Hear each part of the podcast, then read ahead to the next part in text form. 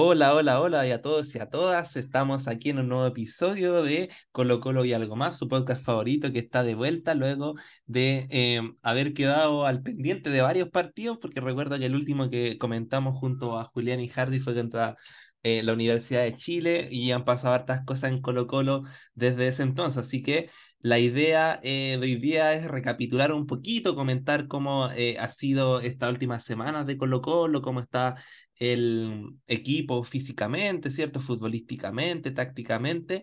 Em, y eso, pues ponernos al día en este espacio que, que ustedes escuchan, ¿cierto? Y que con, con, mucho cariño nos han seguido durante estos meses a pesar de nuestra poca periodicidad en la mm, sacando episodios. Así que Hardy y Julián, no sé quién quiere empezar, saludar a nuestro público, obviamente, y después comentar e ir al grano con lo que nos convoca el día de hoy.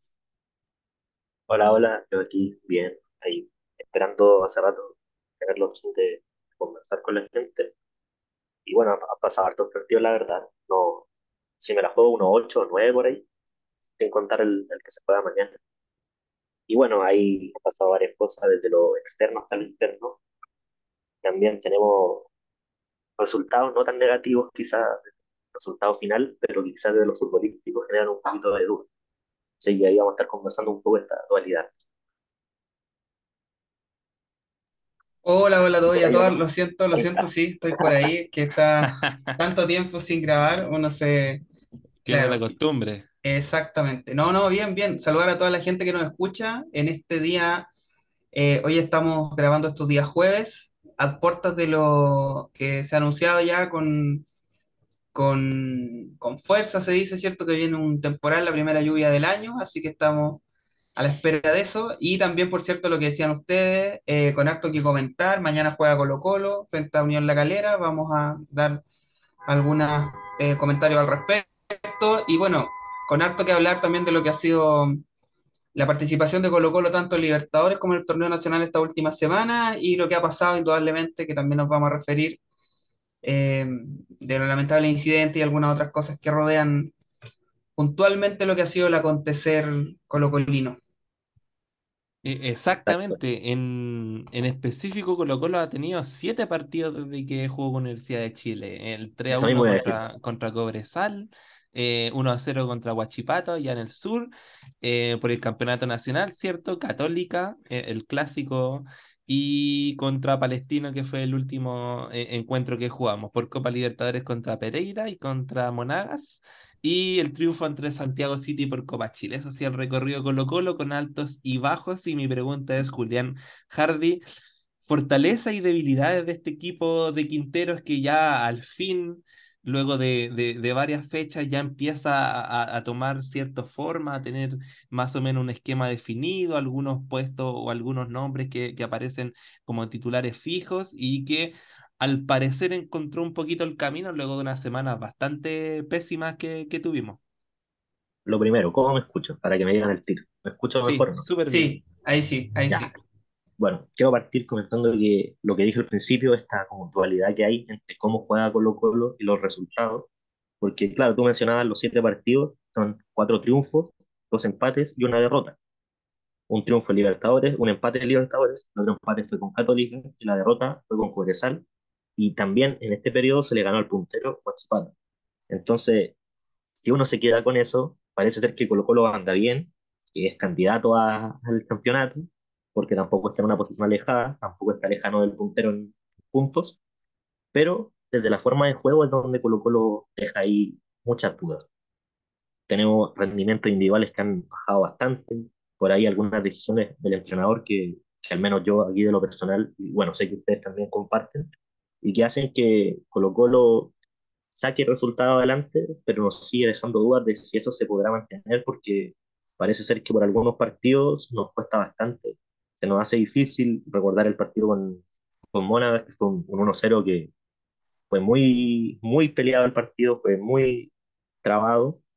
El empate con Católica creo que lo dejo aparte porque siento que Colo Colo estuvo bien hasta la expulsión irresponsable de Leonardo Gil, pero por ahí podemos considerar el partido con, con Pereira, que fue hasta cierto punto quizá una, una barra de Colo Colo, que tuvo buenos minutos, pero luego se complicó bastante, desde lo físico no le dio Y es como esto que digo, ¿no? Hay como partido y partido y hay como dudas en cuanto a la forma.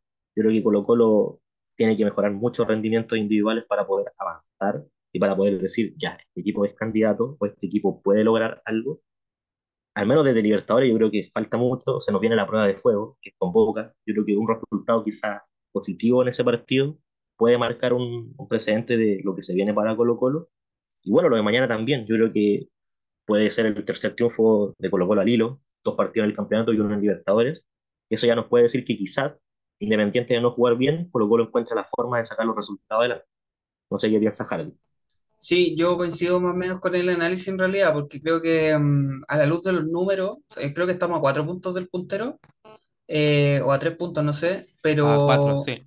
Sí, a cuatro puntos. Entonces, eh, considerando que nosotros sabemos como hinchas que Colo Colo presenta muchas más falencias que el equipo del año pasado, que tiene mucha menos jerarquía, que le ha costado mucho más encontrar el funcionamiento, eh, y todos esos aspectos que nosotros acá hemos conversado y que seguramente ustedes también en su casa conocen, porque es más o menos un diagnóstico generalizado quizá, eh, a pesar de eso, el balance en términos de puntaje sigue siendo positivo hasta ahora, digamos. O sea, uno piensa quizá un par de partidos horrorosos que tuvimos frente a Cobresal, frente a Higgins, y uno dice, bueno, si se ganaba uno de esos partidos, éramos punteros, aún con todas estas falencias. Entonces, yo creo que eh, sin duda también eh, está claro que este equipo le ha costado mucho más que el del año pasado y le va a costar mucho más que el del año pasado. Tiene mucho menos peso específico, eh, tiene mucho menos trabajo encima. Colo Colo empezó una pretemporada tarde con muchos jugadores nuevos. Quintero ha tenido que cambiar permanentemente de jugadores, ¿cierto? Para poder buscar que el equipo funcione, pero también reemplazando a los lesionados. Hubo un cambio de esquema de por medio. Entonces, si uno considera todos esos atenuantes, esos elementos, creo que dentro de todo el presente es menos eh, negativo que lo que quizás nosotros a veces pensamos. Pero dentro de la fatalidad o del fatalismo, más bien del hincha Colo Colo, eh, al cual suscribo, ¿cierto? Creo que, mm, claro, uno piensa, eh, pucha, así es complicado es, redundante lo que voy a decir, pero es complicado no pensar en complicarse más adelante, ¿cierto? Uno ve este equipo y piensa, pucha, si el año pasado se nos lesionó Amor en un momento y el equipo bajó notoriamente, o sea, ¿qué pasa ahora si se nos llega a lesionar un jugador que viene siendo ya un reemplazo de los que están lesionados? Y que no está muy lejos de que eso pase, porque si se hoy día miramos las declaraciones de Quintero, él decía abiertamente que tanto Ramiro González como Falcón estaban con molestia que no debían tener problemas para jugar mañana, pero eso da cuenta de que los jugadores ya están sintiendo un desgaste, más allá de que yo sé que hay gente que no escucha que debe decir, pero ¿cómo están desgastados si es que en Europa se juega mucho más seguido y no sé qué? Entiendo y lo comparto, pero bueno, es la realidad, o sea, ¿qué, vamos a hacer? O sea, entonces, eh, haciendo esa distinción, yo creo que eh, sí, este es un equipo con muchas más falencias, pero a su vez dentro de todo hasta ahora ha cumplido. El punto es, el, esto es como la ansiedad, ¿cierto? Uno mira hacia el futuro y dice, bueno, pero con este nivel es difícil quizás pensar en, en avanzar de fase o en llegar hasta la última fecha peleando el torneo. Y ahí yo creo que es esa, como decía siempre, ese fatalismo también del hincha colocolino, que creo que esta vez está justificado porque este equipo, me parece a mí, es mucho más débil que el del año pasado, a pesar de que aún los números no dicen abiertamente lo contrario. Sí, e- e- exactamente, y yo creo que el panorama podría ser mucho peor si hubiésemos mantenido el esquema de, del 4-3-3. Mm, para mí ha sido un acierto, la verdad, eh, por, por parte de Quintero atreverse a cambiar el esquema, ya que en las primeras fechas no le dio resultados, ¿cierto? Eh, sabíamos que faltaba un, lateral derecho, que los punteros no estaban cumpliendo y, que el equipo no estaba generando un buen fútbol, así que Mm, yo hago como, eh, miro el vaso medio lleno y pienso, claro, el, el, 3-5-2 em, le ha dado Colo Colo cierta estabilidad, sobre todo defensiva, y hemos visto ya sea em, a la fuerza por mérito propio, ¿cierto? En, ya vamos a pasar al tema de los malos refuerzos, pero jugadores que han tenido una oportunidad la han aprovechado. Dani, Dani Gutiérrez, que tuvo un partido bastante triste contra Coquimbo, ¿cierto? E incluso sale llorando de la cancha, logra recomponerse ese mal momento y día rinde bien en la línea de tres. Hemos visto una mejor versión de Bouzat también, jugando de, de volante mm, lateral o de carrilero derecho, como quieran llamarle. Eh, y también la, la aparición sorpresiva de Damián Pizarro, que se logró ganar la titularidad, bien digo, en muy pocos partidos. Entonces yo, yo tiendo también, si, si Harding remarca algunos puntos que, que pueden parecer negativos, también veo como el vacío medio lleno, ¿cierto? Y es decir que ahora tenemos una variante táctica, ¿cierto? Una variante en, en términos de esquema y también que han aparecido jugadores que, insisto, quizás aparecen porque el equipo, más, más que por mérito propio, porque el equipo lo necesita debido a las lesiones, ciertos jugadores que, que están eh, resentidos o, tocados, como se dice, pero que, han logrado, eh, cumplir y, aprovechar su momento. Eh, no sé si pasamos ahora, Julián, si tiene algo que agregar, o si no, si pasamos al tema que dejé dando vuelta de, cómo han dado los refuerzos este año, que igual es parte también del problema que hemos tenido de, funcionamiento del equipo, que como decía Hardy, se ha debilitado bastante respecto a lo que vimos la temporada pasada. Sí, yo antes de pasar a los refuerzos quería hacer un punto ya dejando de lado Colo Colo como tal, sino un factor más, más externo, y es que siento que el campeonato 2023 está mucho más irregular que el de 2022, porque siento yo, al menos desde mi perspectiva, es que Colo Colo, el equipo campeón, fue muy superior a Ñublense y Curicó que estaban en el segundo y tercer lugar. Y lo que veo ahora es que los equipos que están arriba de Colo Colo en la tabla, Coquimbo, un rival que a pesar de tener algunos resultados medio irregulares, y bueno, les pasó el tema de la, de la mala inscripción del jugador, es un equipo que es duro, una, bueno, Católica para mí el que más deja dudas de los que está arriba nosotros y el único un Cobresal que se está haciendo fuerte e incluso cuando se rectifiquen los puntos va a quedar puntero. Una U que parece que este año sigue encontrando la forma para poder jugar bien. Y Guachipato que, independiente de algunos malos partidos que ha tenido, es el equipo que mejor juega quizás en, en el campeonato. Entonces siento que hay una diferencia desde nuestro campeonato también que afecta claramente a Colo Colo y la visión que uno tiene por la ubicación en la tabla, cómo juega, como punto de comparación. Las comparaciones realmente son odiosas, pero siento que en este caso quizás beneficia un poco a Colo Colo o permite que el hincha entienda un poco el por qué Colo Colo está sexto, siendo que como vigente campeón quizás aspiraba un poquito más. Ahora pasando al tema de los refuerzos directamente ya, sí, yo siento que aquí hay muchas, muchas dudas. Hay muchos jugadores que no han rendido, lo estábamos comentando antes. Uno puede ir al caso de Moya y Lescano, que por lesión prácticamente no han aparecido en el campeonato. Carlos Palacios está adaptando en estos últimos partidos, logró convertir, quizás esto le va a dar confianza y puede ser el, jugador que todos esperamos, la verdadera joya, pero el resto también va dejando dudas. Siento que Ramiro se ha firmado, pero al menos yo tengo esa sensación de susto siempre que pasa algo con Ramiro, como que nunca te da una seguridad 100%, al menos esa sensación tengo yo.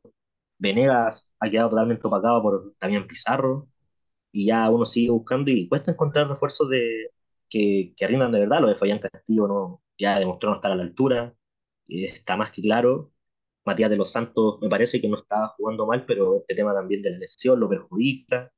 Y así uno va dándose cuenta de que el mejor refuerzo de Colo Colo fue el arquero suplente, que es De Paul, que cada vez ha sumado un minuto y ha jugado, ha respondido bien. Ahora, con Palestino para mí fue de los mejores con Daniel Gutiérrez. Y sin duda que el no tener buenos refuerzos, me olvidé de Bimber quizás que también era el mejor refuerzo de Colo Colo por rendimiento y también tuvo unas complicaciones, se lesionó y desaparece. Entonces, ha hecho muy difícil la temporada. Me imagino que el cambio de esquema nace por esto, por la necesidad latente de encontrar la forma de jugar bien con tantas bajas y termina dándote cuenta que uno de los mejores refuerzos no puede jugar por lesión y el otro es el segundo arquero y claramente independiente de su buen rendimiento es para mí por lo menos indiscutible. Y eso te da cuenta de que el mercado de Colo Colo fue horrible.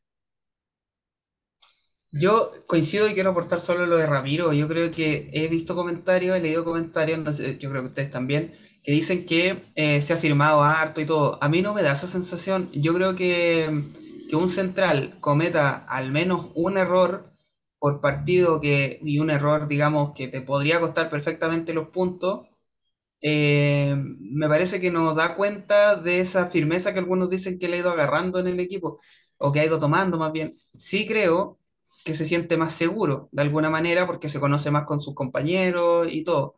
Pero para mí sigue siendo un central lamentablemente poco confiable.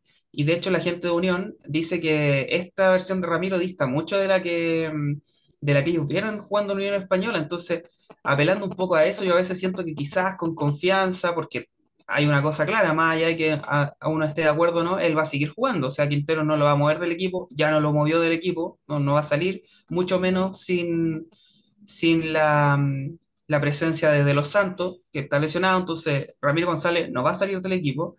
Eh, y habrá que esperar que en algún momento pueda, mm, pueda, no sé, ser mucho más confiable que lo que es en este instante, pero, pero no sé, yo ahí difiero de esas opiniones que dicen que mm, se ve un central más confiable, me parece que no, que todos los partidos cometen un error y a veces errores flagrantes, pasó con Mónagas que mm, casi nos terminan empatando el partido por una pelota que él, por un mal timing que va a cortar una jugada, entonces, bueno, en fin. Eh, y respecto de lo otro, yo creo que el diagnóstico está más o menos claro. Lo de mm, lo que sí me llama un poco más la atención es lo de mm, lo de Moya. A mí me llama la atención un jugador que lo hablábamos nosotros hace poco. eh, yo creo que tiene condiciones para aportar a este Colo-Colo. Yo siempre dije que para mí personalmente no sé si, si era, si es que la idea era reemplazar a Zavala, no sé si Moya era el nombre. O sea, quizás había que apuntar a un jugador eh, un poco más probado de alguna manera pero también era difícil considerando el presupuesto, el cupo extranjero, en fin. Entiendo que Moya tiene, está como chileno, ¿no, Julián? Sí, tiene la nacionalidad. Claro, pero bueno, en fin, eh, lamentablemente por las lesiones supongo que no ha podido estar, y eso yo creo que mm, el hecho de que Damián esté jugando por sobre los dos nueve que llegaron este año es muy decidor, o sea, eso grafica no solo lo que ha pasado con las lesiones, sino el rendimiento paupérrimo de los refuerzos. Eh, Y, otra cosa que quería decir lo de Venega, pareciera que Venega al principio estaba mucho más voluntarioso que lo que ha estado los últimos partidos, porque no vamos a decir que estaba más fino con la pelota, siempre, yo, desde el primer partido que tuvo en Colo-Colo, a mí me parece que se vio un jugador, el mismo jugador que nosotros vimos siempre acá en Chile, que le costaba con la pelota en los pies, pero eh, que trataba de ir a todas las pelotas y de mm, ayudar mucho, en fin. Y siento que con el pasar de los partidos fue perdiendo un poquito esa, esa mm, intensidad, eh, que yo creo que es su mayor virtud, porque claramente en el otro aspecto me parece que Pizarro ha estado mucho más a la altura, más allá de que todavía no ha podido convertir más de un gol. Pero eso yo creo que refleja harto la situación actual. Bastante complicado el panorama en realidad que está teniendo Co- Colo Colo este año, si todo, sobre todo lo comparamos con eh, lo, lo que fue la, la temporada pasada y sobre todo e- en esas primeras, ¿se acuerdan cuando la- las primeras dos fechas de Libertadores que yo creo que fue el, el peak, el prime de rendimiento Totalmente. de, de- del equipo de Quintero? Así que no sé si alguien mencionó al tuto de Paul, que Sí, bueno, eh, Julián, Sí, sí, Julián, verdad. Eh, pero me, me gustaría repasarlo de nuevo porque si bien es un jugador que eh, sabemos que, que viene eh, desde Universidad de Chile, muy resistido por parte de la hinchada cuando llegó, pero me, me suma Julián, es de los que ha estado más a, la altura de, del desafío que implica llegar a Colo-Colo. Le ha tocado jugar, si no me equivoco, dos a tres partidos de titular, no le han convertido goles. Ah, perdón, sí, el otro día contra Palestino recibió, pero, pero estaba bastante seguro. De hecho, ese día fue, fue clave para sostener el resultado contra, contra los Tinos y que Colo Colo finalmente pudiera inclinar la balanza. Así que eh, creo que al menos en, en, la portería tenemos la seguridad de tener dos arqueros de, de muy buen nivel, que dicho sea de paso fueron los mejores arqueros de, del campeonato pasado. Eh, no sé si hay que agregar, chicos, algo sobre el ítem de, de refuerzo, si no, si no ya pasamos al siguiente tema en, en tabla. Pasemos al siguiente tema, que vamos, la algo más. algo que, que Sí, nunca se quiere hablar, nunca uno lo sí, debería estar comentando, y pero Colo Colo se volvió costumbre, parece. claro, y lamentablemente, como, como les decía, ha sido un año bastante eh, amargo para Colo Colo. Insisto de nuevo en comparación a lo que fue el, el gran 2022, porque además de que Colo Colo está perdido dentro de la cancha, de que recién encontramos luces de, de un juego más, más colectivo, ¿cierto? Una estructura un poquito em, ya, ya más definitiva, de algunos nombres que se repitan en el once titular eh, fuera de la cancha ha, estado abarcado por bastantes incidentes. De hecho, desde el partido con la Universidad de Chile, que, que hubieron conflictos cierto, en, en, ciertos sectores del estadio, eh, hasta lo que vimos en el último partido Copa Libertadores contra Monagas, que fue fue derechamente vergonzoso, ¿cierto? Que hubieron enfrentamientos entre distintas facciones de, de, la Garra Blanca, se encendieron em, bengalas que no estaban autorizadas en el sector Arica, lo que mm, podría involucrar que, que Colo Colo tenga una importante sanción, ¿cierto? Desde la Conmebol para el fútbol internacional y, yo creo que ya la, la, guinda de la torta fue lo que pasó esta semana con el, el, barrista que murió y que entraron con el cortejo fúnebre hasta e, el mismísimo, hasta la mismísima galería. Entonces, no sé, Julián Hardy, como, como dicen ustedes, este es un tema que, que, no se quiere tocar siempre, eh, eh, que nosotros igual lo hemos, lo hemos abordado en el, podcast, que tratamos de darle eh, una vuelta siempre, tratando de entender em, las motivaciones que existen de los diferentes actores de, de, de todas partes para, para llegar a este punto, ¿cierto? Para, para provocar estas acciones pero la verdad que eh, uno se queda sin justificación, ¿cierto? Los análisis ya no, no resisten eh, lo, lo, que derechamente podríamos calificar como, como acto delictivo en, en, en cierto sentido. ¿Por dónde pasa esto, Julián Hardy? Eh, ¿Cómo se puede solucionar? ¿Hay una solución? De hecho, eh, ¿qué, qué, qué, en qué posición debería situarse eh, el hincha colocolino respecto a esto que, que ya lamentablemente viendo siendo, viene siendo costumbre, bien digo, que nos em, llevó lamentablemente a una sanción en el Campeonato Nacional y que, como dije anteriormente, podría eh, em, ser también extendida hacia el ámbito internacional? Es un tema difícil de abordar, creo yo. Es un tema difícil eh, que genera mucha sensibilidad.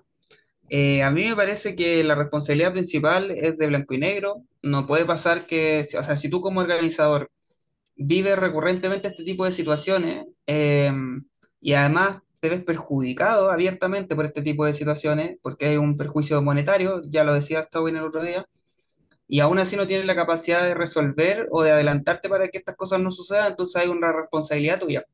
Y por otro lado, también sin duda hay otro grado de responsabilidad no menor en quienes eh, actúan de esta manera. Eh, yo entiendo, y lo que hemos dicho acá, que los códigos y la forma de vivir entre barras es muy particular y que para nosotros que estamos fuera es difícil de entender.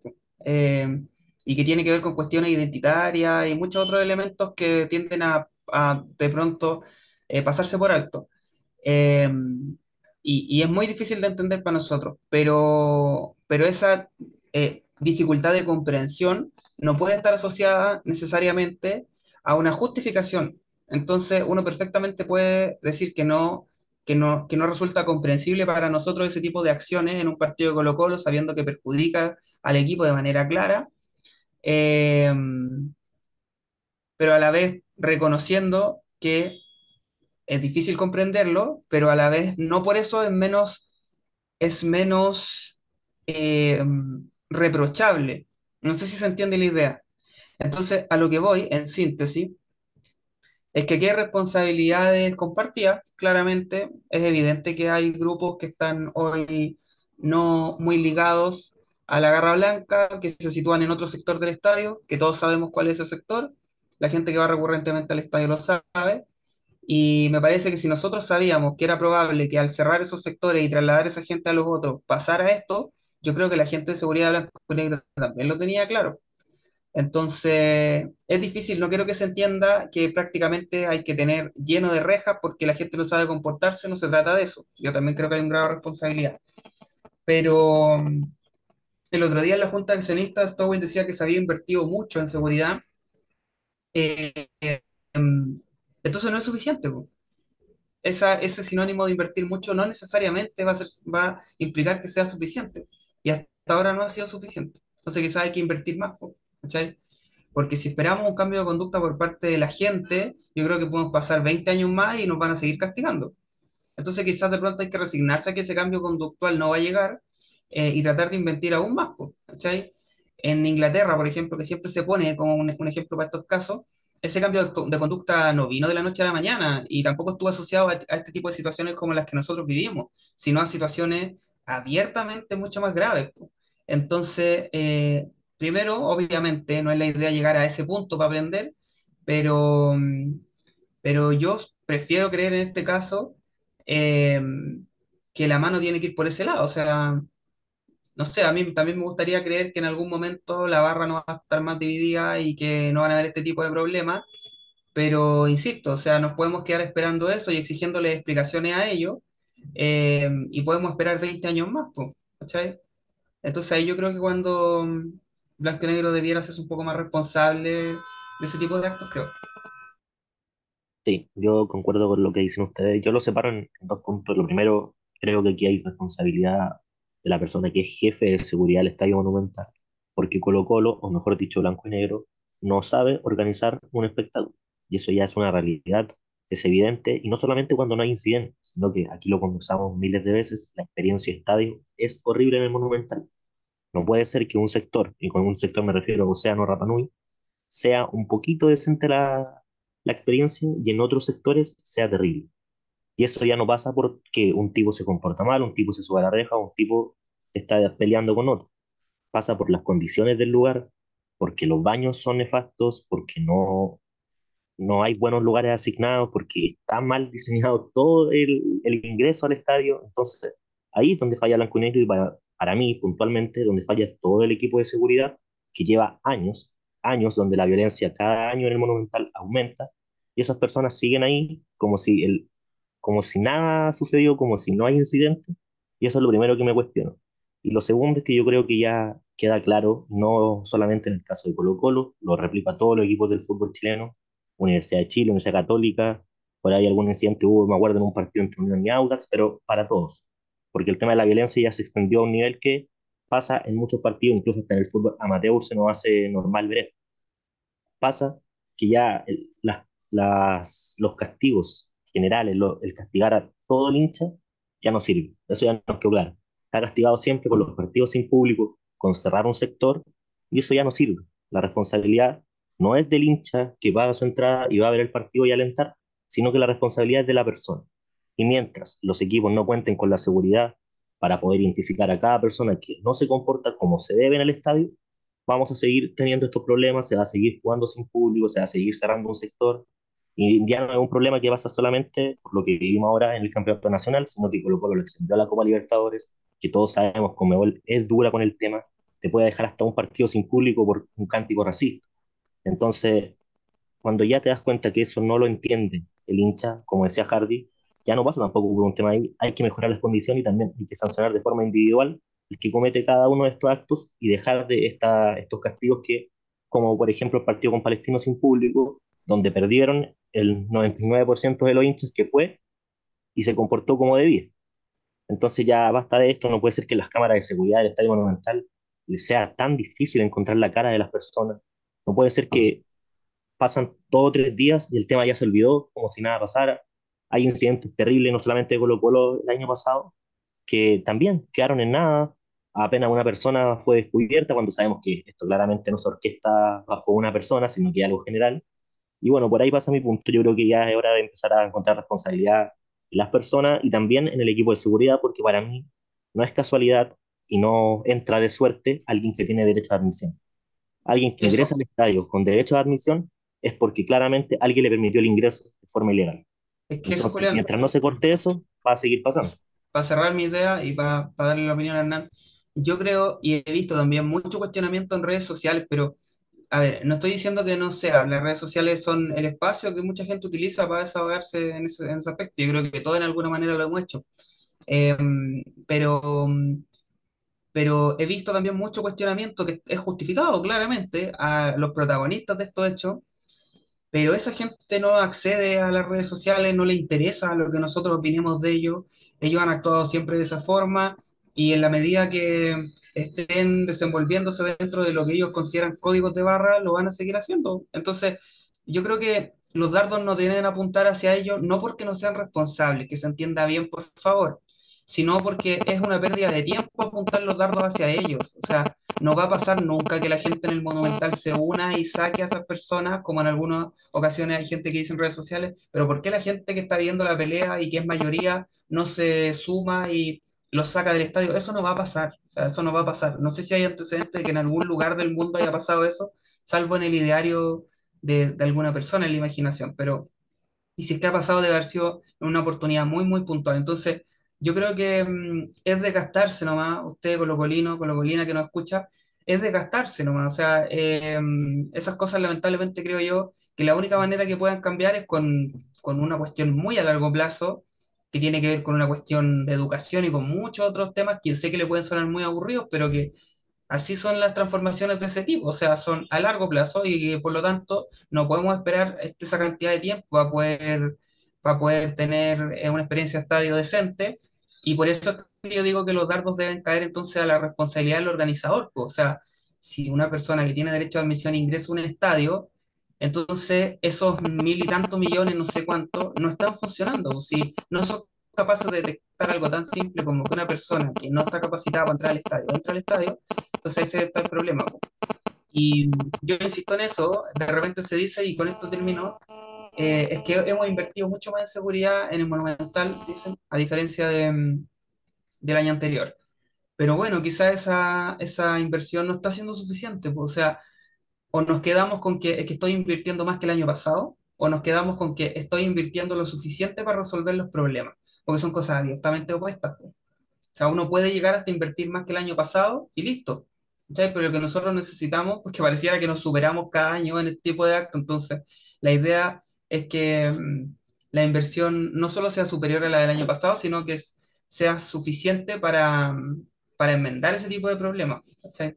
Y bueno, no sé si en realidad Blanco y Negro está muy interesado en definitivamente lograr eso. A veces uno piensa, bueno, es que estos partidos sin público perjudican a Blanco y Negro. Y sí los perjudican, pero los ingresos mayoritarios de ellos se dan por otras vías. Entonces, no sé. Mm. Es un tema complejo y yo creo que es un tema que, que requiere de, de muchas voluntades. Eh, Claro, tú decís, Hardy, vo- voluntad por parte de la hinchada, pero mm, es alguna voluntad que no, no podemos seguir esperando. y Yo creo que la, la, la voluntad más grande la tiene que tener eh, eh, la concesionaria blanco y negro, que como dicen ustedes, es la que está a cargo del espectáculo, eh, la coordinación que ésta pueda lograr con, con entidades de seguridad pública, ¿cierto? Que pueda lograr con sin carabineros, eh, mm, que pueda lograr con la, con la intendencia, que, que pueda lograr con la delegación presidencial, para que eh, lo que representa un partido Colo-Colo, que es un evento masivo, que es un evento de alta convocatoria, cuente con todas las medidas de seguridad necesarias para que el espectáculo se pueda desarrollar em, de buena manera. Y ahí también estamos hablando de inversión en cámaras de seguridad, porque a mí también me parece raro que con todas las cámaras que hay en el, en el estadio no, no se pueda reconocer facialmente a las personas que, que participan de estos incidentes. Entonces, quizás el Oye, problema, si es Hernán, que son las cámaras, haya que invertir en cámaras de, de última generación, ¿cierto? Sí, Hardy. Lo último, es que yo también creo que, y, y este es un, tema muy recurrente, que la gente, lo que dice Blanco y Negro, ligado al tema de que se ha invertido más y que hoy hay mucho más presupuesto destinado y qué sé yo, eh, pierde credibilidad también ante la gente porque cuando tú vas al estadio eh, y quieres ingresar una caja de jugo, ya es un problema. Exacto. Pero, pero tú ves que hay gente que ingresa a otras cosas que realmente uno se pregunta, bueno, eh, ¿cómo se hace? O sea, a ver, yo creo que todos en alguna manera, en algún punto de nuestra vida hemos ingresado algo al estadio que no se debía, pero no cuestiones peligrosas. O sea, típico que alguien ingresa a lo mejor, eh, bueno, no sé, no quiero delatar los trucos, pero, pero cosas cotidianas, no me refiero ni a un arma blanca ni nada de eso. O sea, Claro, pero nos falta que mete un encendedor entre puede medio del ser. por Puede ejemplo, ser, ¿cachai? exactamente, o cosas así. Pero, mm, pero lo que vimos el otro día tiene que ver con armas blancas y cosas que uno piensa que ante el detector de metales tendrían que sonar. Entonces, no sé, eso yo sí creo que hace perder rigurosidad también a, mm, Mm, perdón, credibilidad, esa aparente rigurosidad que dice blanco y negro que ellos tienen, pierde credibilidad ante la gente, ante la gente que va al estadio y que ve que a ellos lo revisan entero y que sin embargo hay gente que al parecer también pasa por esos procesos de revisión o no, no lo sabemos, y que mm, sí puede ingresar cosas eh, no solo que están prohibidas en el estadio, sino que derechamente prácticamente es un delito portarlas, o sea, una weá muy mm, loca, pero bueno, exactamente. en fin. Pero, pero yo creo que el tema también es que realmente esos objetos entran por la vía por la que entramos el común de las personas cuando vamos al estadio también, Ya, ese es otro tema, ese eh, es ahí, otro ahí se puede haber otra discusión y claro, se puede especular eh, por ahí de que quizás son objetos que ya están en el estadio una vez que la gente ingresa, qué sé yo, y obviamente eh, eh, eh, eso involucra que mm, hay nexos, obviamente, entre lo que es em, la, barra, o no propiamente tal la barra, sino que estas personas que, que insistimos son las que causan incidente y la organización del espectáculo, ¿cierto? Pero lo que iba yo delante de decir que Blanco y Negro tiene que tener esas voluntades también, pues, ¿cachai? De, insisto, de, de, de organizar un espectáculo masivo con todas las medidas de seguridad, de contratar personas, y también toco el mismo punto, Hardy, contratar personas que, que cuando hacen la revisión sean personas rigurosas, ¿cachai? Que estén preparadas para ese trabajo, que sean guardias de seguridad realmente y no personas que se están ganando unas monedas porque les tocó ir a hacer una pega en un evento masivo, ¿cachai? Em, porque evidentemente hay gente que em, deja entrar personas con objetos indebidos, hay gente que sabe y se da cuenta de que hay gente que entra con carnet que no corresponden, que no es la misma cara la que aparece en la cédula de identidad que el de la persona que está ingresando, ¿cachai?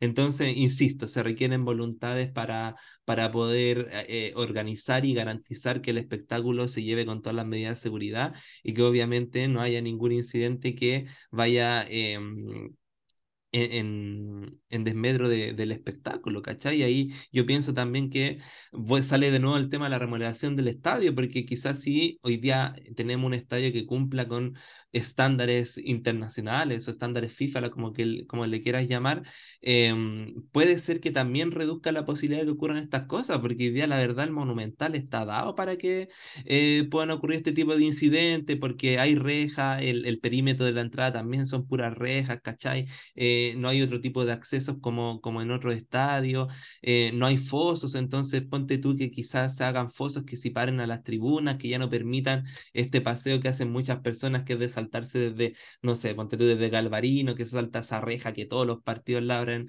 hacia Cordillera y que después va saltando hacia los demás sectores hasta llegar al sector Arica, que es donde se instala la barra, ¿cachai?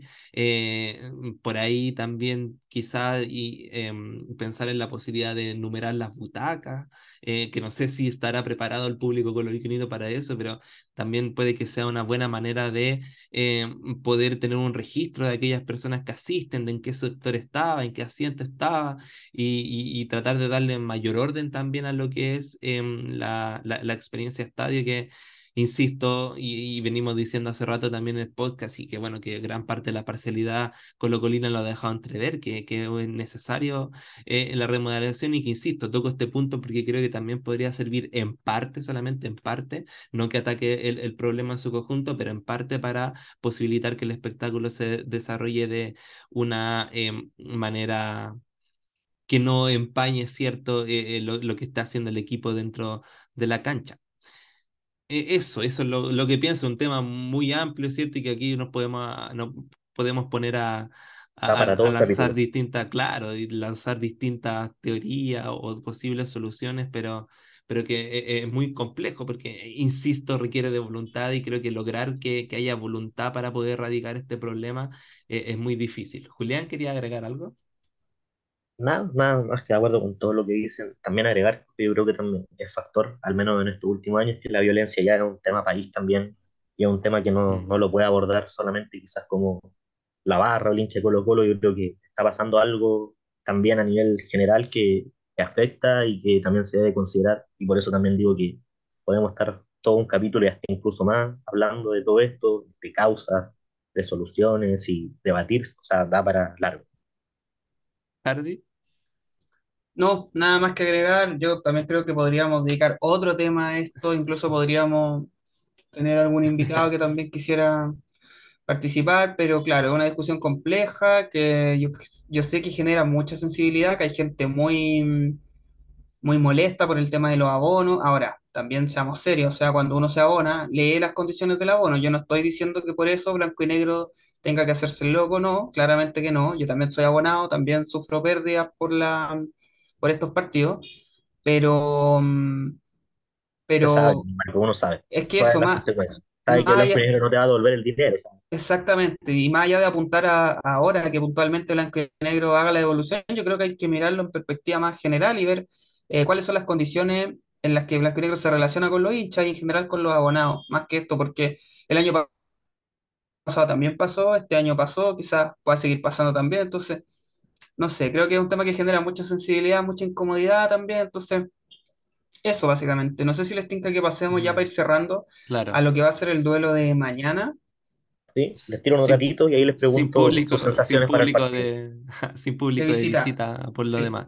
No, pero para, para ahora sí, para cerrar el otro tema, es que yo creo que es importante, Hardy, porque, claro, yo creo que en más de una ocasión lo, lo hemos tocado aquí en el podcast y le hemos tratado de eh, dar una vuelta quizás mucho más, eh, más, más profunda que lo que se suele eh, debatir en redes sociales o en algunos medios de prensa un tanto sensacional, se- sensacionalistas, bien digo pero creo que esa es la clave, como no dejar morir el tema, hay que estar constantemente hablando de eso porque de repente pasa que ocurre un incidente y quizás es más fácil hacerse los locos, ¿cachai? Pero creo que un tema que tiene que estar en constante debate y también tiene que estar muy presente de que hoy día eh, eh, es eso, es una problemática para el club y su hinchada. Ahora sí, mañana Colo Colo contra La Calera en el Nicolás Chaguán, Eso. pasto sintético, sin público de visita. Eh, ¿qué, qué nos puede decir Julián? ¿Cómo, cómo se ha visto el trabajo del equipo en la semana? Bueno, les tiro unos, unos datos y ahí después les pregunto la- las sensaciones que tienen para el partido y no sé si se las juegan con un resultado, son mujas, pero, pero las dejo ahí para que por lo menos lo comenten. El primero, y creo que no menor, es de nuestro rival, y es que Calera llega de ganar la Huachipato, que para mí en este momento no es algo menor porque Huachipato es el puntero, independiente de lo, de momento lo es, porque todos sabemos que cuando rectifique los puntos de Cobresal va a pasar Cobresal arriba, sin considerar lo que pasa en esta fecha, pero le ganó en un partido bien peleado, bien trabajado de Calera, 3-2, entonces creo que es un dato importante, nosotros también le ganamos a Huachipato 1-0, y se nota que el equipo de Talcahuano viene un poquito a la baja quizás de lo que se esperaba, pero siento que igual marca un punto importante. El segundo es una mala noticia y es que, no sé si estaban al tanto, y es que Ramiro González y Maximiliano Falcón están con molestias y van a ser, fueron citados, ya están en la citación, pero los van a esperar hasta mañana, momento antes del partido, para saber si juegan. Lo otro, la idea de Quintero es dosificar. Trabajaron en canchas sintéticas, preparándose para lo que se viene con el partido de Calera, que todos sabemos cómo es su cancha. Y con De Paul en el arco, Jason Rojas, Saldivia, Daniel Gutiérrez y Bruno Gutiérrez en defensa, Pavés, Pizarro, Bauzat en medio campo, Palacio un poquito adelantado, Volados y Venegas en ataque. Varios cambios, la idea de Quintero llegar bien al partido con Boca, con eso se hacen estas modificaciones. Y la defensa queda sujeta a, a lo que pase con Falcón y Ramiro, quizá uno de los dos o los dos pueden ingresar igual en el juego, desde el comienzo, claro. Ya, yo lo Curioso, digo, lo, lo digo curioso al tiro. Lo digo al tiro como dijo el mago Valdivia. Lo digo al tiro, Selman me va a echar. Eh, Selman que paz descanse. Pero mm, yo creo que mm, hay que dosificar y listo. Hay que centrarse en el partido frente a Boca por una razón muy sencilla. Si con Boca pierdes, eh, comprometes tus posibilidades de pasar a octavo. Y si pierdes con Calera, no pasa nada, porque el torneo, como lo decía Julián al inicio, ha estado tan irregular que eh, es muy probable que si ahora un equipo se escapa, vuelva a ceder puntos conforme avance el torneo. Yo no veo a ninguno de los, de los equipos actuales con una, con un rendimiento tan sostenido. Me parece que Huachipato se ha ido cayendo. Me parece que lo de la U quizás es el rival que se ve más más fuerte de alguna manera. Suena extraño decirlo después de los últimos cuatro años de la U, pero yo creo que hoy defensivamente al menos anda bien, entonces siento que por ahí quizás está hoy el rival más fuerte de Colo Colo. Lo de Católica es de una irregularidad eh, llamativa, por decirlo menos. Y entonces, en síntesis, yo creo eso. O sea, si mañana se pierde, Ahora, yo creo que aun cuando juguemos con un equipo alternativo es obligación ganar. O sea, eso sí o sí. Pero me parece que si se llega a perder puntos, bueno, hay posibilidad y hay margen para recuperarlo después. En cambio, si pierdes con Boca, yo creo que ya te empieza a complicar mucho de, cara a una eventual clasificación a.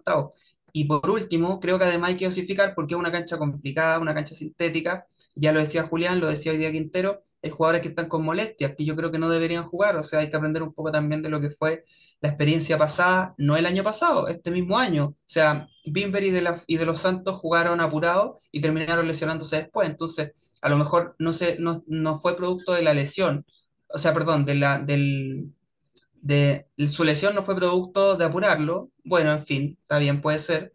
Pero, pero hay que tener, yo creo que si el año pasado teníamos un equipo corto, eh, hoy en nombres es más amplio, pero en rendimiento eh, incluso es mucho más corto, creo yo. Así que hay que tener ojo.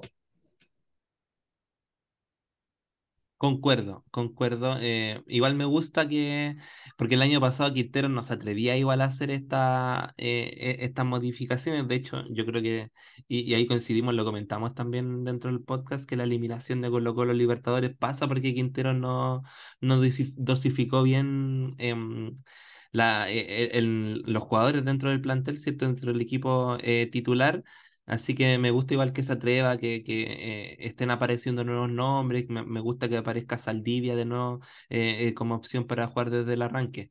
Así que, mm, bueno, ojalá tener un, un, un buen resultado. eh, un, un poco raro el, el horario, ¿cierto? No, no, no estamos acostumbrados a ver a Colo Colo jugar un día viernes, pero nada, pues ojalá que, que, sigamos y, y de alguna manera logremos ratificar este pequeño, pequeñísimo quizás buen momento que está viviendo el equipo, esta alza deportiva, eh, porque me parece bastante interesante el, el, el once que quiere o que se ve que quiere parar Quintero si es que no hay algún cambio de, de aquí al día de mañana. Oye, yo les quería preguntar para cerrar, no sé si, si les tinca, porque eh, Colo Colo ya adoptó un esquema del 3-5-2. ¿Cuál, cuál sería el once ideal de este esquema según ustedes? teniendo en consideración los, el rendimiento de los jugadores, la disponibilidad que tiene al día de hoy? Buena pregunta, te escucho, Julián. Yo creo que Cortés es indiscutido, Así es, coincido. para mí por lo menos. Uy, un 3-5-2 ya. Creo que iría con Ramiro Falcón y Daniel Gutiérrez, de momento. Considerando Ajá. lo de los Santos, siento que lo he visto muy poco. No, es, no fue un mal jugador, tampoco fue horrible. Incluso Mm. siento que superior, quizás un peldaño, medio peldaño a Ramiro, pero iría con eso. El mediocampo para mí es Pavés, Pizarro y Palacio. Me quedo con Palacio, la verdad le doy el voto de confianza. Y arriba Mm. yo creo que no hay duda. Volado y Damián. ¿Y los carrileros? Te faltaron los carrileros. Ah, Bouzat y uy, qué difícil la, la otra banda. Siento que se hace demasiado difícil. Pero siento que Bouzat para mí, por lo que ha mostrado, claramente estoy en un giro inesperado de, de la historia, pero en este momento es indiscutido. Ay, qué difícil con el carrilero. A ver, y Hardy, por mientras. Eh, yo también, Cortés, la línea de tres, para mí Falcón, Gutiérrez, y es que, a ver, esto es considerando, o sea, es el ideal ideal, estando disponible todo, ¿cierto? Claro. Incluso Amor o dejando Amor afuera. No, no, el, Ya. el de afuera, jugadores ya. disponibles, sí. pa. Ya. Eh, No se deja fuera, decía el bicho. Eh, a ver, yo creo que sí. A mí me gustaría ver a De los Santos por sobre Ramiro. Creo que con, con un poquito más de, de- o sea, insisto, de no haber estado lesionado y quizás con más regularidad, probablemente podría ser quizás nuestro central titular por sobre Ramiro. Eh, y ahí yo pondría a De los Santos, a Falcón y al Dani Gutiérrez.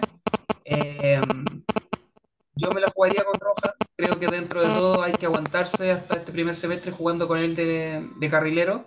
Y claramente hay que buscar algún, algún jugador refuerzo en esa zona. En el medio para mí sí o sí tiene que ser Pavés Pizarro, más allá de que Pavés ha estado en un momento muy bajo, pero creo que aporta mucho más que Fuentes. Ahora, cuando Pavés esté Mejoró con bajo, Palestino, sí. sí, creo que mejora, Sí, pero de todas sí. maneras me parece que, que Pavés es un jugador, o debiera ser un jugador que en momentos bajos también debiera salir. Yo creo que ahí se equivoca Quintero, aprovecho de, porque siempre el cambio es Pizarro, Pizarro, Pizarro. Yo creo que perfectamente puede ser Pavés por Fuente o viceversa y mantenerse Pizarro. Bueno, en fin. Entonces sería la línea de cuatro de carrileros, o sea, de los carrileros serían Roja. Eh, por el otro lado, me gustaría ver a Bimber en esa posición, la verdad. A pesar de que Bouzat ha estado bien, me gustaría ver a Bimber. Por el presente, le doy también el voto de confianza a Bouzat, pero me gustaría ver a Bimber. No sé cómo. Quizás Bimber tiene eh, menos proyección o no. ¿Qué creen? Puede Puede ser. y quizás no está tan acostumbrado a la posición. Ahora, Claro. volviendo Claro. al tema que yo les debía, a mí se me generan muchas dudas con el puesto por derecha, porque de verdad que hay un tema de actitud que me molesta un poco de Jason Rojas. Es que siento que tú puedes jugar mal, totalmente, válido. O sea, no hay jugador que no tenga partidos malos, o jugador que no pase por una mala racha. Pero siento que la actitud no se negocia. Y veo un tema de actitud y también desde lo físico de Jason como que no me da confianza. Siento que por momentos hay como que estar dándole un, un tachazo para que despierte y esté más atento. Y, y esos errores, así como también criticamos a Ramiro, obviamente, en medidas distintas, porque uno es juvenil para mí aún, y el Sí. otro es un jugador que llega con experiencia. Claramente es distinta la crítica, pero a lo- Ujú. al mismo punto. Entonces, tampoco siento que Fuentes lo haga increíble por la derecha, para nada, pero siento que por lo menos el partido con Palestino estuvo bien. Y ahí todos sabemos que el error fue de Quintero de sacar a Pizarro y poner a Fuentes al medio y el partido se volvió un desorden total. Y yo imagino también, tratando de justificar un poco a Fuentes, que debe, también debe estar chato de que lo cambien a carta de posición. O sea, el tipo en un momento por Palestino casi toma la posición de Palacio. O sea, estaba llegando al, al área, estaba haciendo una pega que Vidal nunca hizo. Yo sé que el lateral derecho fue en su momento cuando era más joven, pero en, otra, en otra posición no, no creo. Entonces siento que eso también lo afecta, pero quizás le daría la confianza a Jason por el tema también del minuto. Mm. Sí, sí, sí. Bueno, yo para cerrar, solo para cerrar, eh, eh, yo coincido en lo que dice Julián de la actitud con Jason, no, no, tengo nada que decir, de hecho algo raro me parece que le sucede, pero yo igual lo mantendría él por sobre Fuente en esa posición hasta, hasta mitad de año, y ahí esperar que llegue un, un reemplazo, que Jason sea la alternativa y que Bruno salga préstamo, yo creo. Eh, Quintero que es lateral derecho, ojo con eso. ¿Cómo? Quintero ya solicitó lateral derecho. Sí, yo creo que la única posición fija de momento para este mercado intermedio. Sí, me parece que es, una buena opción. Bueno, entonces sería Rojas. aparece en el mapa, claramente. ¿Catalán? Sí. Bueno, esperemos que se, que se dé quizá. Sería eh, Rojas, Pizarro, Pavés. Em, yo por el otro lado mantengo a Bouzat, aunque me gustaría ver a Bimber ahí, pero mantengo a Bouzat. Eh, para mí, Palacios debe ser el creador por sobre Leo Gil. Y arriba yo creo que no hay duda. O sea, Damián Pizarro y Marco Volado. Y yo creo que los que sí podrían alternar en este equipo sería allá de todo Fuente, alternando siempre cuando sea por Pavés y no por Pizarro. Em, bueno, yo creo que hay que darle también más oportunidades a Alan Saldivia para irlo insertando en el equipo. Y arriba me parece que el Ale Oroz también puede ser una alternativa. Dentro de todo, yo creo que el Leo Gil puede también ser una opción, pero como alternativa para mí. O sea, un jugador que entre en los últimos minutos. Y, por la presión que genera. Puede, si entra fresco, yo creo que puede ser una linda alternativa. Exacto. Y lo mismo con el Ale Oroz. Em, y bueno, sí, podría ser también. Bueno, es que no tenemos más, esa la verdad. es que sí, pues es cierto. También Venega porque no, no hay más. Pues. Esa sería mi, mi opción eh, idónea. Yo dejaría fuera Castillo de plano. Eh, y bueno, si Matías Moya se recupera también quizás puede ser, pero tendría que competir con Aleoro, porque hasta el momento, el partido pasado Aleoro entró y cumplió, se notó su entrada, entonces, ojo también con eso. Oye, aquí no quiero entrar en, ningún tema porque nosotros tenemos clara la visión respecto al tema, pero como estamos considerando plantel completo, si Jordi logra ser citado, ¿para usted merece la oportunidad de jugar desde lo futbolístico? Ese punto, nada. Futbolísticamente, sin duda. Era, uno de los, si no el mejor en ataque, antes de que apareciera Daniel. No, claro, futbolísticamente sin duda. Yo creo que eso no está, por lo menos en mi parte, no está discusión. Claro que hay un tema mucho más importante que se, debe, considerar antes de. Exacto. Pero como estábamos haciendo este ejercicio de que si tuviéramos el plantel completo sin considerar lesión ni otros factores externos, o sea, si no, también? si no hubiera pasado lo que, si no, si Jordi no hubiera hecho lo que hizo, yo creo que sería eh, titular en este equipo o no sé si, no, no sé si titular conociendo a Quinteros, pero por lo menos sería alternativa, sí, sin duda, sin duda. Mm. Pero bueno, eh, lo que pasó, lo que él hizo, lo hizo, y yo creo que le va a costar volver a, jugar. Así que, difícil. Claro, solamente por el ejercicio lo, aproveché de mencionar porque el único que está hallando como ahí aislado. Hernán, ¿y el tuyo? Em, Cortés, obviamente. Eh, Falcón, el Dani, que dicho sea paso, renovado hasta 2026, creo que se lo ganó a pulso el Dani Gutiérrez. Em, y creo que iría con Ramiro, solamente por el hecho con, que nombra Julián de que, claro, de, los Santos no lo hemos visto tanto, eh, y, y, me pasa que Ramiro igual, pesa sus limitaciones, pesa que lo saquen a pasear por lo menos una vez en cada partido, eh, Mm, creo que le da como pachorra al equipo. Ya hemos comentado que, que, que, Padez ha estado al debe en la capitanía. Padez ha sido un, capitán bastante tibio a mi gusto y creo que, que, esa pachorra, que, ese picante que tiene que tener el equipo en ciertas ocasiones, se la da, se la da Ramiro. Así que por, el solo hecho, eh, por, solo hecho, bien digo, lo, lo dejaría él. Em, para mí, carrilero derecho sería Jason, porque creo que tiene más em, mucho más eh, que pulir que, Fuentes, puede, tiene mucho más tiempo, digo que, todavía está en formación, a eso me refiero, creo que, que tiene mucho más margen para crecer que, Fuentes, que ya un jugador que, que viene de vuelta y que hemos visto lamentablemente en los últimos dos partidos, que es limitadísimo con el balón a los pies, que llega muy mal a la línea de fondo que creo que ahí Jason si se pule puede dar mucho más y acercarse a esa versión que vimos el 2021. Eh, Pizarro y Pavés eh, en medio campo, por el otro sector, como dice mi amigo Claudio Palma, eh, al Chiqui Bouzat. Palacio debería ser el enganche y me quedo con, con obviamente Damián Pizarro adelante con volados, pero, pero el volado que toma buenas decisiones, ese que vemos en, de vez en cuando y no, no el volado que acostumbramos a ver que toma pésimas decisiones eh, en ataque. Y, me gustaría, sé que es difícil, sobre todo teniendo Quintero y que, que, tiene sus regalones ahí en ese puesto, pero me gustaría que, que Lucas Soto empezase a ganar mucho más protagonismo en este equipo. Creo que las veces que ha entrado, ha entrado con muchas ganas, eh, eh, muestra cosas bastante interesante como la potencia que muestra la recuperación, em, filtra muy bien también los pases, de hecho, si no me equivoco, eh, el gol que hizo Palacio ante el Santiago City es un pelotazo eh, que, que, manda Lucas Soto, así que me, gustaría verlo ahí alternando quizá ante una si ponte una eventual lesión, no sé, pues ponte tú de, de, cualquiera de los que juega, puede jugar como contención, como quite, como mixto, que sea Pizarro, que sea Pavé, que sea eh, Gil Fuentes. Me, me, encantaría que, que tuviese la, la oportunidad de, de, jugar, pero, pero claro, ya hoy día está, está fuera incluso de la banca Lucas Soto, así que, que es muy difícil. Hay un punto importante con Lucas Soto, al menos desde mi visión, y es que yo creo que Lucas te puede ser alternativa hasta de Palacios. Mm, Teniendo buenos jugadores atrás, un Pavés Pizarro, siento que soltar a, Lucas Soto puede ser una, una buena idea, quizás no, titular ni desde el comienzo siempre, pero para ir probando porque siento que es muy polifuncional en el medio campo.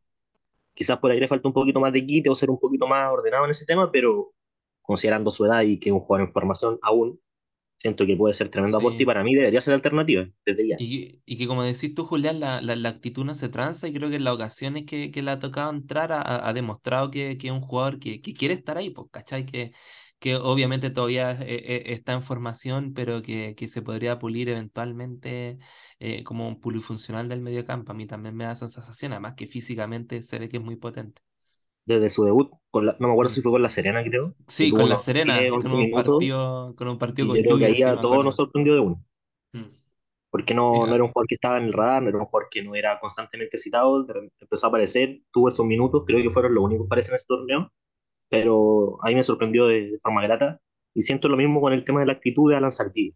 Siento que incluso lo, lo resalto mucho más porque un jugador que llegaba de Uruguay, quizá entender lo que era Colo Colo, y la presión que te genera estar acá era difícil a lo mejor de entender, pero siento que se adaptó súper bien, se nota que tiene muy buena onda con los muchachos que juega en la categoría inferior, pero se adaptó súper y siento que tiene una, una garra muy uruguaya. En algún momento me gustaría quizás si volvemos a la línea 4 ahí con Falcón, los dos. Sí, no, estaría, estaría bueno, pero pero lamentablemente no, y hay mucha opción y que, que, me pasa con lo mismo que Lucas Soto, que ya son jugadores que ni siquiera están entrando a la banca, son la, la tercera opción en, en, ese puesto, pero la verdad, como andaba la suerte con Colo este año, no, no, no dudo que, que, vaya a tener su oportunidad en algún momento, además si seguimos compitiendo en Libertadores, eh, eh, cuando tenga sobrecarga alguno de los centrales, ojalá que, que, que sea opción, pues, así que si es que mañana juega de titular, ojalá aproveche la oportunidad hay una posición que está saturada y que se habla poco, que es la banda izquierda. Con Bimber, ahora Gutiérrez, tiene la banca Pedro Navarro y también a Felipe Yáñez. O sea, mm. si Navarro ya es imposible que juegue, imagínate Yáñez. Sí, eso, eso también habla de la mala conformación de plantel. O sea, porque para mí, lo de Yáñez era préstamo de nuevo, obvio. O Navarro también, uno de los dos, pero no podían estar tantos jugadores por esa zona. O sea, es imposible que jueguen Y aunque se lesionen dos, yo creo.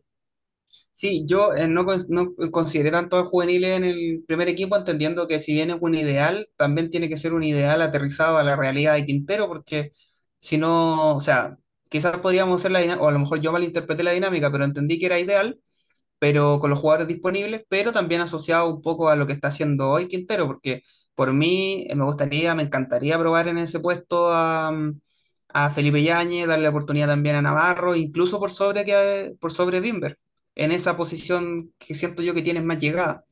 Pero bueno, en fin, no creo que Quintero haga eso y claro, sin duda yo creo que hay muchos jugadores que deben salir a préstamo a mitad de año. Estoy hablando de, por ejemplo, Dylan Portilla, de mm, eh, Bruno Gutiérrez, de Felipe Yáñez. Em, por lo menos ellos sí o sí debieran salir, o sea, y urgente, o sea, buscarle un préstamo porque... Dylan Portilla. Sí, no, no están sumando minutos. Exacto. Mm. Hay un tema ahí con la conformación de plantel que también te habla, no solamente los refuerzos te hablan de cuando armas un plantel, sino también cuando no te fijas en qué jugadores tienes y en cómo puedes saturar una posición y al final perjudicando ya, ya prácticamente quedaron un semestre sin jugar. Y veremos si es que logran conseguir un préstamo, porque también la veo por el equipo y digo, ¿y qué garantía me da este jugador? O sea, porque ya lo tuviste cuántos meses sin jugar, entonces ahora yo tampoco tengo mucha garantía para, para pedir el préstamo. Sí, así es. Sí, ojalá a mitad de año se, se, pueda de alguna manera paliar e, e, ese problemita. Sobre todo, yo creo que prioridad traer un, un... Hay un lateral derecho, perdón. Sí, lo necesita Colo Colo y yo creo que necesita también Blanco Negro dejar tranquilo a Quinteros con ese tema, porque este mercado fue horrible en muchos sentidos.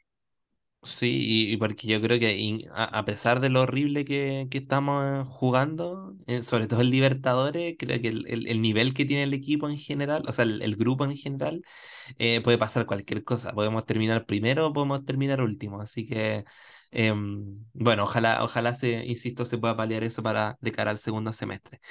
Eh, no, si, no, sé, no sé si más que decir, Hardy y Julián, hemos hablado de varios temas hoy día, ha estado bastante entretenido este regreso. tenía una mala noticia, pero no sé si se las dije o no. También el público. ¿Cuál, la de Falcón? No, no, fútbol femenino. ¿Qué pasó? No se los dije, bueno, Colo Colo realizó una mala inscripción de, de Alexia Gallardo y por lo tanto va a perder el partido que había ganado con Cobresal por 3-0 por ese error. Así que van a perder tres puntos y si no me equivoco van a bajar a la séptima posición por esa pérdida.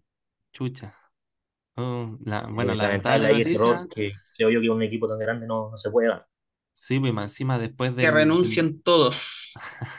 y más encima después, mala semana, porque después del 3-0 que nos propinó el U de Chile femenino, que, que como ha robado la parcialidad del Bulla con, con ese triunfo, la verdad. Con algo tienen que hacerlo. Pero claro, ¿qué más vamos a esperar?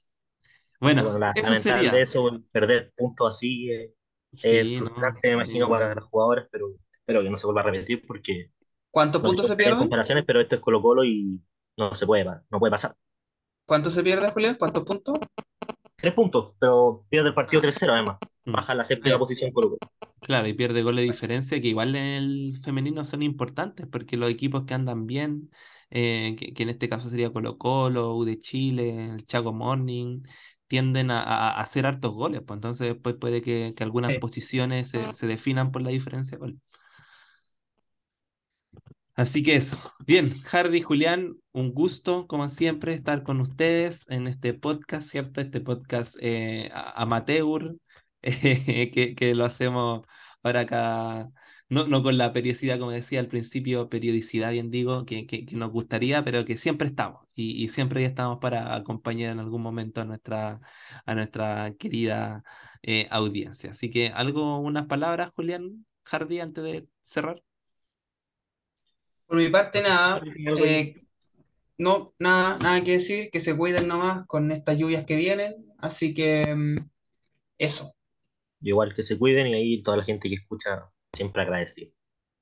Exactamente, me sumo, me sumo a sus palabras, chiquillos. Bueno, esperamos que mañana eh, nos vaya bien contra la calera. Y bueno, yo creo que el partido contra Boca que, que, viene próximamente va, va, a ser un punto de inflexión, creo yo, para el equipo, para ratificar un eventual buen momento o bien para venir a desnudar en todas las falencias que hemos tenido. No creo que haya punto medio en ese partido. Yo creo que va a ser muy, muy positivo o muy negativo el balance. Eh, pero eso, estaremos comentando si es que la vida lo permite. Así que Julián, Hardy, un gusto conversar con ustedes, un gusto estar con nuestra audiencia y nos volveremos a ver en un futuro episodio de Colo Colo y algo más. Chau, chau. Chau, chau.